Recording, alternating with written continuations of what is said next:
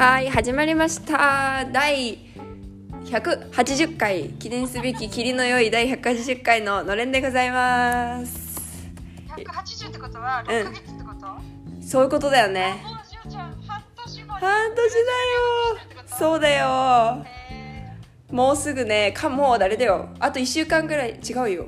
あと2日したらねカンピーナス来てーうん。6ヶ月になるかもうブラジル来て7ヶ月。あちこれは抜いてというそうそうそうそうそあそうか。うもうそれぐぐらい。わ早いね。髪の毛も伸びるわけだよ。記念すべき、うん。そう髪の毛今日すごかったよね。ビデオでね。そう髪の毛長くなりました。洗うの乾かすのに時間がどんどんかかるようになりました。なってきました。な そうだね。そう。ドはい。ライヤーあるのしおちゃんち私え日本から持ってきたのあるからそれ使っててそう。まあやっぱりなんかね濡れて濡れてるより私乾かして寝たいのでちゃんと乾かしてもちろんだよダメだよ、るうんそう風邪ひく。そう。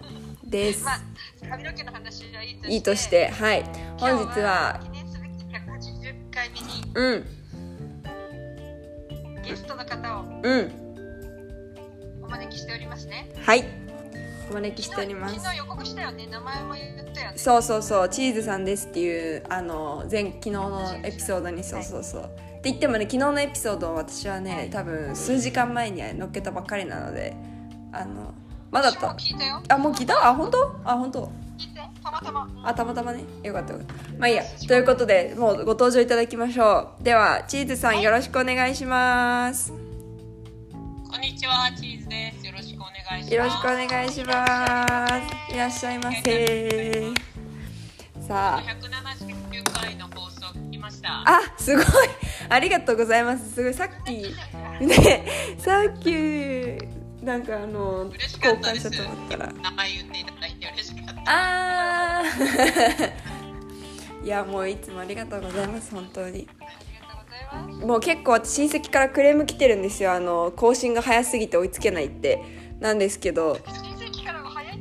そう。なんか通勤の時間に聞いてるからなんか1日1話が限界だったりとかするとそのこっちも1日1話のペースで進んでるから一生追いつけないっていうかさそういう感じで。そう。クレームが来てるんですけれどあのチーズさんはすごいちゃんと最新回まで聞いてくださっててありがとうございます。朝のて朝ので聞いてます。もう日課に組み込まれてる。家事やりながら聞いてます。いやすごい嬉しいです。そんなアップされてない時は、はい逆にあされてないって思って。聞いたしおちゃんねえもうそんな待っててくださる方がいらっしゃるのは嬉しすぎます本当にいやもうじゃああの旅行の頃とかし数日間上がってなかったですもんねそうですね。だからあの流してみると前のエピソードに行ってしまうっていう。あ。あなる いやもう本当にありがとうございますそんな。だってもうまたなんでのれんを知られたんですか？そえっとのれんはあのネギ塩さんのインスタ。ううんうんうん。インスタ。個人の。ストーリーズかな？ストーリーズに上がってて、はい。あやってるんだと思って 聞くきっかけになります。いやもともとネギ塩のお知り合い？あえっと自分が参加してるポルトガル語学習グループ。そうあのーりんご飴さんも同じねですよね。そうですそうです、うん。えじゃああのチーズさんポルトガル語喋るんだ。まあはい。まあまあまあ。まあ、まあ、いやもうすごい勉強しなさってますよ。もう私が言えブラジルるのもあれですけど。いらしたことあります？ブラジルはねないんですよ。でも本当にブラジルに行くことがあの夢です私の。うん。この先ねの間には行きたいなと思ってるんですけど。あのさチーズさん知ってる？のれんに出ると漏れなくあのいつかブラジルに来た時にはあのモモクシの家にあのただで泊めてあげられる泊めてもらえるという特典が。出てるもう最高の本当でもあちまやだからね勘弁パウロから1時間バスで来て。パウロあにの友達といて、ああお友達。うん。サントスサントスとかにいる方あがいて。いいとこだ。うん。でなんか足早の話をすると足早はすごくいいところって言ってましたよ。軽井沢みたいな気候なんですよね。いそうだからなんかこうあれですよね。日本からブラジル旅行行くとやっぱりこうサンパウロの街中とかリオデジャネイロとかっていうところに行くじゃないですか。やっぱり観光地の。でそこでちょっとこうあちばやって言ったらなんかなんでしょう。観光地っていうよりはなんかもうちょっとなんか地元のそうなんか生活っていう感じがそうですそうです。見られるのでいいですね。ぜひぜひ、はい。私は日本にいるかもしれないですけどその時にどこにいるか分かりませんがぜひ。でも分かんないですよね。そうです。分かんないです。まだまだいるかもしれないし私。そうな感じで。まあそうですね。あのー自己紹介をそういえばしていただくの忘れてたので軽く。そうそうそう。軽くお願いしてもいいですか？はい。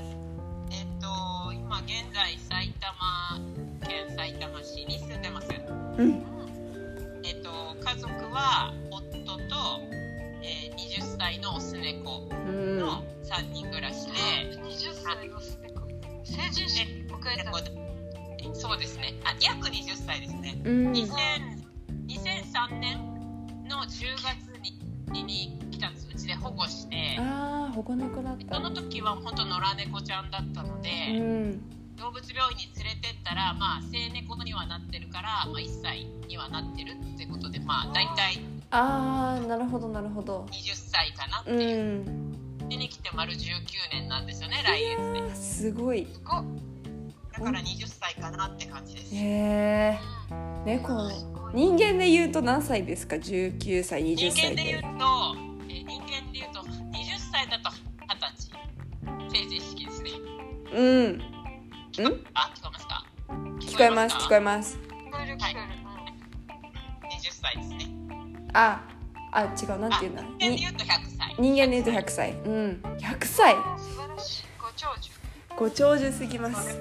本当に。やはりなんか猫特有の腎臓病にうん。何年か前にあって、うん。でその薬をあげてる、まあ、薬をあげなきゃいけないのがちょっとかわいそうなんですけど、はい、れるので。すごいです。い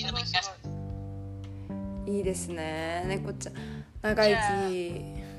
インスタの写真に載れるかな？じゃあもうぜひ後で送ってください。すごい。私あのうん。あどうぞどうぞ。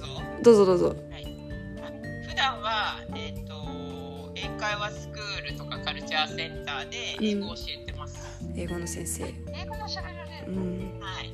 そっちが本業どっちが本気ポルトガル語はなんであの勉強されることになったんですか？ポルトガル語をまあ勉強するきっかけになったのは本当にポルトガル語って全然知らなくて。うん。で2008年約15年前に自分が通ってるジムスポーツジムがあるんですけど、はい。そこのジムジムでブラジル人の女性と知り合ったのがきっかけですわあえ偶然。日系の方？いやいや本当あの金髪のロッパ系のはい。ですっごい美人な方で で、コップですごい美人な人がいると思って、で声かけたんですよ、なんか。で、でそしたらなんか、なんかブラジルエラって言われて、はい。そう。で、なんかすごい美人でもうすごい目がハートになってしまって、私が。はい。で、なんか、そしたらなんか、あの、私が英語を教えてるみたいな話をしたら、英語を練習したいって向こうが言ってきて、へえじゃあじゃあ連絡するねみたいに言われたら本当に連絡かかっ連絡が来て、うん、ででなんか、まあ、自分もポルトガル語とかね勉強したことがないからじゃあ language exchange しようってことでうん。交換レッスンみたいなでそう本当に何も知らなかったのでボンジーヤとかうん。から、すごい。それが何年前？それが2008年なので、14年。もうもうそんなですね。でももうでも長いんですけどあの彼女が帰っちゃってからうん。なかなか機会がなくて、うんうん。あの機会とかも。うん。で、でもその彼女があの後から分かったんですけど自分が好きな応援してるサッカーチームがあるんですね J リーグでうん。応援しサッカーチームの選手の彼女だったんですよ。そうなの。えじゃあ選手が帰っちゃったからその子も帰っちゃったの？えっといやえっとまあビザが切れたから帰ったみたいな感じであそうなんだ。別の用か。うん。はい。ででそう。で、まあ、彼女の、えっと、おじさんに当たる人。はい。彼女19歳だったんですよ。え？彼女のおじさんにさんが同じその、えーサッカーチームのまた別の選手で。はい。だから彼氏とおじさんが同じチームにいる。なるほど。おじさんと彼氏は年はおじさんと彼氏は年は10歳ぐらい違いかな。うんうんうんえそれで選手やってられんだ。しおちゃんそそうで彼のえ？生命ってそんな長い？まあだって十何歳からやってて30前半ぐらいまでやってるとしたら10代後半から30前半ぐらいまでだったらいられるんじゃないかな。ありえるそうそううんそっか。そうなんです。だからまあ彼女とやったのがきっかけでうん。でなんか彼女がその別の同じサッカーチームにいた別同じチームの、えっとサッカー選手はい。のファミリーを紹介してくれたりとかあしてーなるほど。誕生日会とかなんかハロウィーンパーティーとかなんかそういうパーティーがあると呼んでくれたんですうよ。ん。えじゃあで、はい。しサッカー選手の知り合いとかが多い人？チーズさんって。そうですね。そのその時代の、はい、今はまああこのコロナ禍で会う機会がないんですけどうんなんでその時はすごい嬉しかったです。だからそれがモチベーションになってもっともっとやりたいなみたいな感じで勉強を受けた感じです。うん。そっか。でもみんななんかこう紹介してくれてあの、その選手がブラジルに帰国しちゃうって時にまた新しいブラジル選手が入ってきたりすると、うん、そうすると私のことを紹介してくれてでなんかこうつながっていくみたいな。すごい素敵です。はい。でもなんかもっともっとポルトガル語が話せたらなんか当時話せたらもっと楽しかっただろうなっていうのは今思う思うんですけどね。うん。今の方がねあのた話せるようにはなってるので、ね。はい。なんかなんでだそのそういう人たちに会いにブラジルに行きたいなっていういう感じはなるほどもうじゃあブラジルに知り合いはたくさんいてっていうことなんですね。えって声かけてくれる人は結構います、いいうん。じゃあそれはもう本当にかな実現ぜひ実現していただきたいです。わそうするとあのお友達に当たるそういう選手たちっていうのはどこの州が多いの？リオ？いやーなんかもうみんなバラバラバラバラうんミーナスとか。かここかあじゃあそれこそいいですね。あちこち回れて。リオとかバイアとかサンパウロとか。すげえ。いいな。はいなんかそう。でも、まあ、選手っていうより選手の家族うん。がえ日本に滞在してる時に選手の家族が暇じゃないですか。はい。なんか選手の家族がちょうどこっちに3ヶ月ぐらい旅行とかで来てたりすると暇だから連絡くれたりしてうん。一緒にコーヒー飲もうとかうん。うん。とかなんかちょっと、えーどっか観光行ったりとかうん。そんな感じで。素敵。ういいすごいですね。私がブラジルが好きなのはブラジル人の人たちがすごいこう温かくて、うん。オープンでなんかんうん。すごいウェルカムな感じじゃないですか。はい。えそうなんだでもそれがすごい好きで,、うん。でなんかすごい陽気なのであのすごいもうブラジルをがブラジルのことが好きになったきっかけですね。とにかく、うん。あの人柄と。うん。うんうんうんマまさにチーズさんそうなんですよ。ブラジルってね日本人がブラジルいいなって思うのは本当にそこからだしそれは全然なくならなくて変わらなくてもはい。うおせっかいっていうぐらい、そうですね。うん、嬉しいおせっかいそう。すごい。そうじゃあもうあの最初のジムでの一目惚れからすごいですね、その一言声をかけたことですごい出会いが待ってたんですね。うん。そこからなんかご縁でありがたくへはいえつながってるのですごい嬉しいですね。すごいです。なんか今今自分が応援してるサッカーチーム以外のうん。うんサッカーチームの選手とか、なんか結局日本に住んでるブラジル人選手たちってみんなつながってるんですね。うん。みんな。うんうんまあね。そうそうそう。でつながってるからなんかどなんかのきっかけで知り合う知り合う機会があったりとかして。はい。そう。ででもこのコロナ禍で会えないんだけどインスタとかでつながってメッセージやり取りしてたりとうか、ん。そういうのことありますね。いやーいいですねそうやって常にモチベーションもあってなんだそうなんかかそういうことがあるとねなんか語学で頑張れるかなみたいなうん。うんうんうん。いやーあのネギ塩さんさはい。日本でいた時学生だった時にアルバイトでそういうことあったでしょ？あった。あのあそういう選手のお家のお子さんを世話する。ああはいはいはいはいはい。アルバイトじゃない全然ボランティアね。だけどそう。あったあった。チーズさんも例えばその言葉を磨いていることであとはまたそういうねご縁からお友達になることでそういうはい。お仕事になったり、お手伝いしたりとかでそういう広がりもできるんじゃない？そうですね。なんかお先あったらいいなって思います。うん。今まではその自分が英語を教えてるっていう関係でその今なくなっちゃったんですけどその今自分が勤めてるスクールにインターナショナルインターナショナルプリー。スクールで幼稚幼稚部みたいなのがあるんですよ。うんうんでそこの幼稚園の部にそのあのブラジル人選手の子供が私私のを訪ねて入ってくれたんですね。うん。なんで3年間ぐらい来てくれたんですよね。うん。姉妹で。すごいすごい。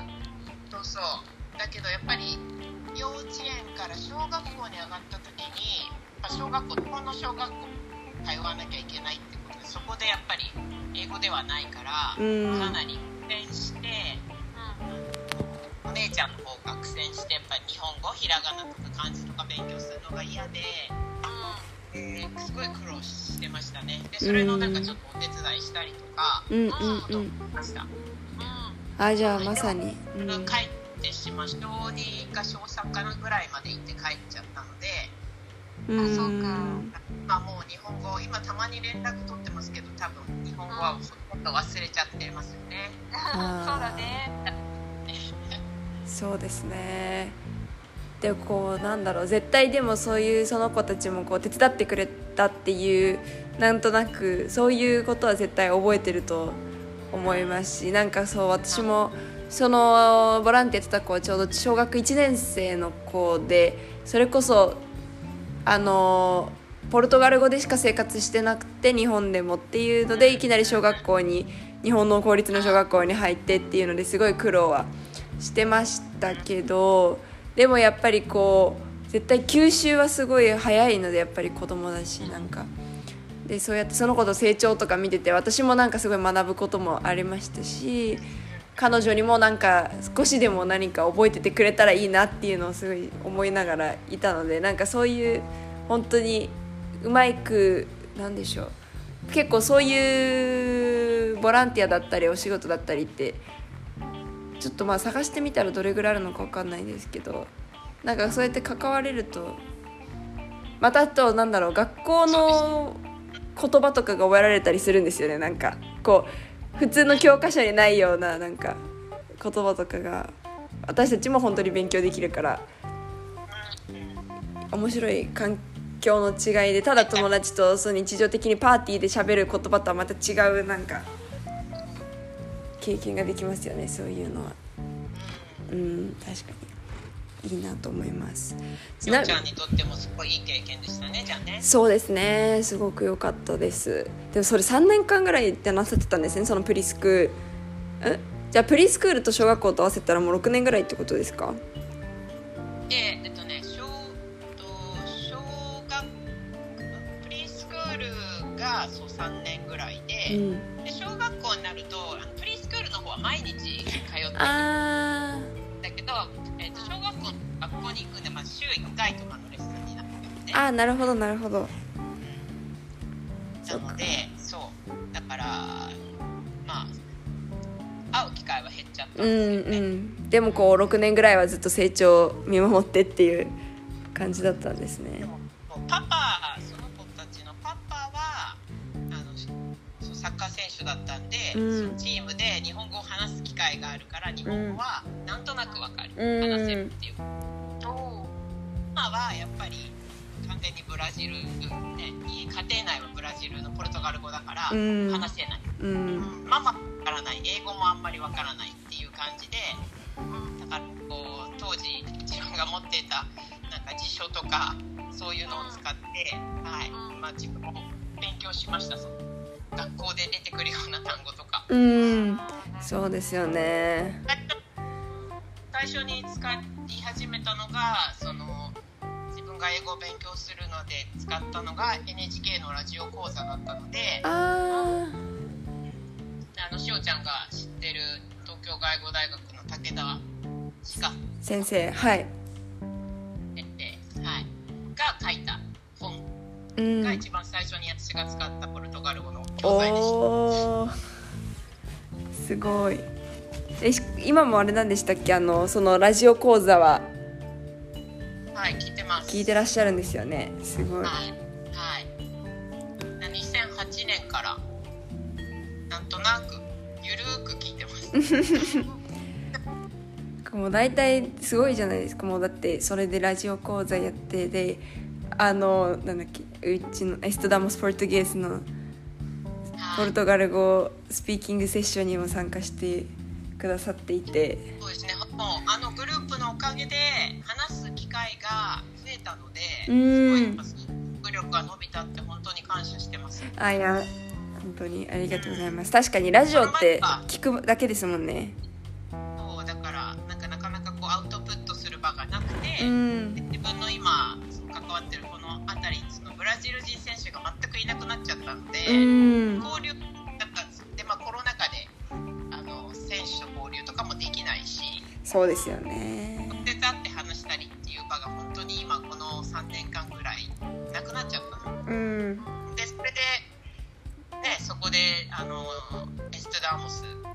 に出会えて本当ありがたく、はい、感謝してます。ーありがとうございます。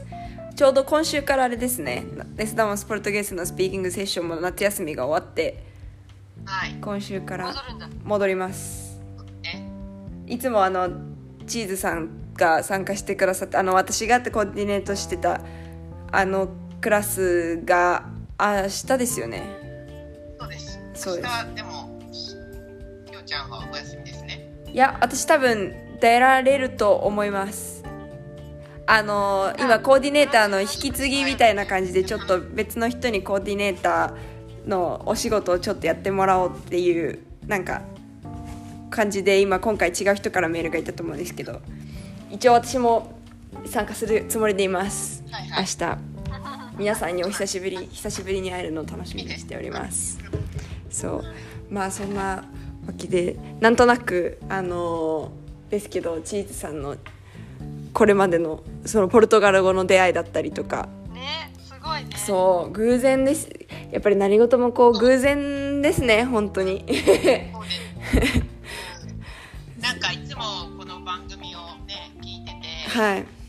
二人のすごくこう掛け合いがすごい面白いのと、そうそう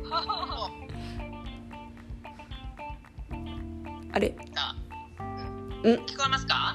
今ちょっと途中途中飛んじゃいました。あの二人ともすごく明るくてスーパーポジティブじゃないですか。まあねだからなんかこうできないこともねやっちゃいなよみたいな。なん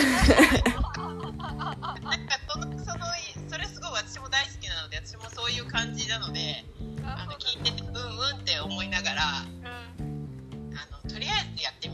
感じがいい、ちょっとこうなんで聞いててすごくあの悪く割となんかこう放送を聞いていて最初ゆるーく始まるじゃないですかいつも。はい。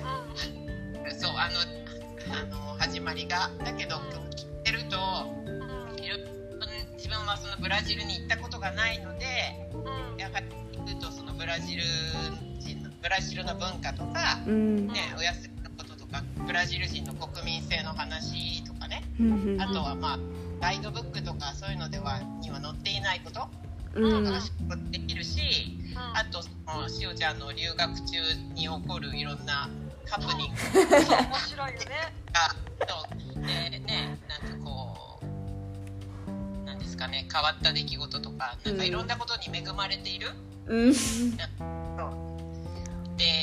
ごい最終的にはラッキーだったみたいな話とかを聞いてるとうんうんって思いながらそうそう聞きながらあの楽しくいやーありがとうございます。そうもうそう思うといろんなことがありましたよ本当に。けどそうですね。ちなみになんかどの回が印象に残ってるとかってありますか？私はもうどの時何話したか全然覚えてなんだろうでもいろんななんかあのブブラジルでスーパーで買い物した時の話とか、うん。なんかあの結構コンデンスミルクが好きでよく買うっていう話とか。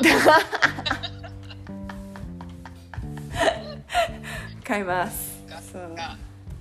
日本ってさコンデンスミルクってさあの牛の絵の描いたチューブぐらいしかないじゃん。ないね。そうですね。ない。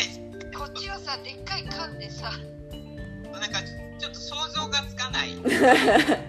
缶のやつとあとパックのもとかなんか。パックもあるしでその缶なら缶をそのままあの圧力鍋にお水いっぱい入れて沈めてもし紙の紙ってそれこそブリックパック牛乳をイメージしていただけるといいんだけどそういう形でコンデンスミルクが入ってて、この場合はあのアルミホイルを7回巻くのね、うん。まあ 7, 7回包んで、うん。それで同じように圧力鍋に放り込んでお水いっぱい入れて蓋して1時間半ぐらい炊いたらドーセジレンジができドーセジレンジがね。え？手作りできそうなの。えでもそうなの。入ってくるだからそうそうですそうですそうです。圧力鍋でそう。ええでも日本のチューブじゃできないかさすがに。だからそうどうするかなと思ってでもチューブのところの上はさビニールじゃん。だからさ、うん。日本で手に入るといいんだけどねあのブリックパックみたいな。ねそうだよね。そう。あれね長い間、うん。あの圧力鍋でやると自分家であのなんてキャラメルみたいなドーセジレンジできますうよ、ん。え ーなんかあの工夫してその桃串さんが結構いろいろいろんななんか食材を工夫して日本食を作ってるっていう話とかも結構興味深いです。なんか手に入らない代用品でなんかを作るとか、うん。そういう感じあよく喋ってますもんね。オイスターソースであのなんだっけ。めんつゆじゃなくてうどんだしが作れるとか。きな粉の代用はパソカとか。あそうそう 言ってましたよね。そう。あとなうーん。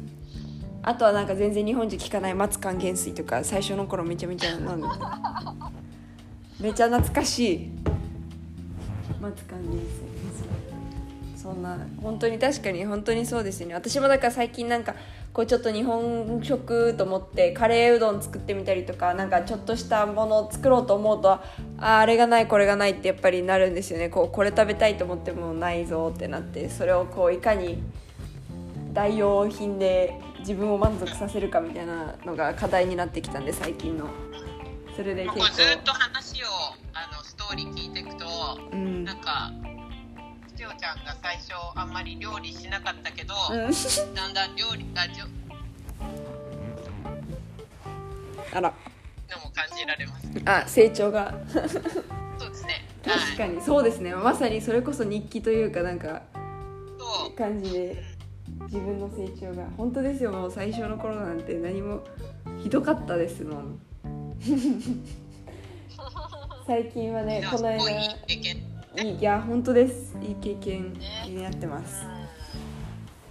でもこうやってなんか音声とかで記録に取るって素晴らしいいや思いいもう完全に桃串さんアイディアだったんねで便利な世の中だし、うん。そうすごいあのなんていうのかな。えっ、と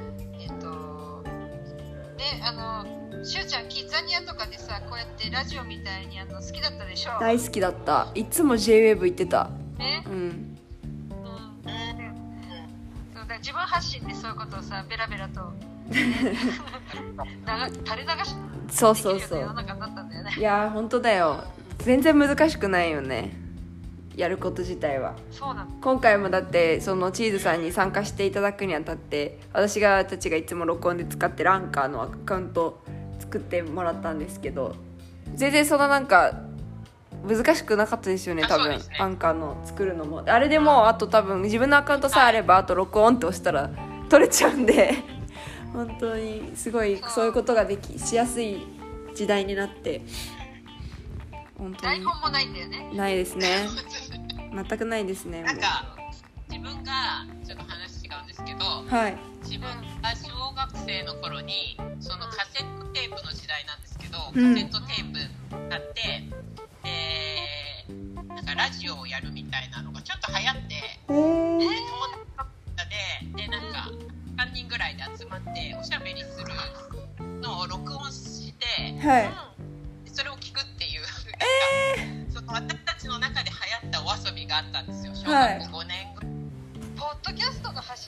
やもう本当ですよね。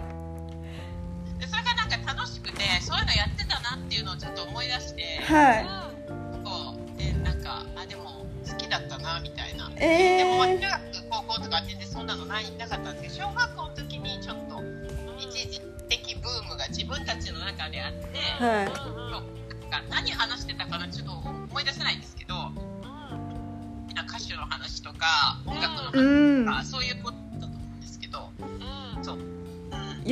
やそれはもうポッドキャストですね。そうですね。思えばね。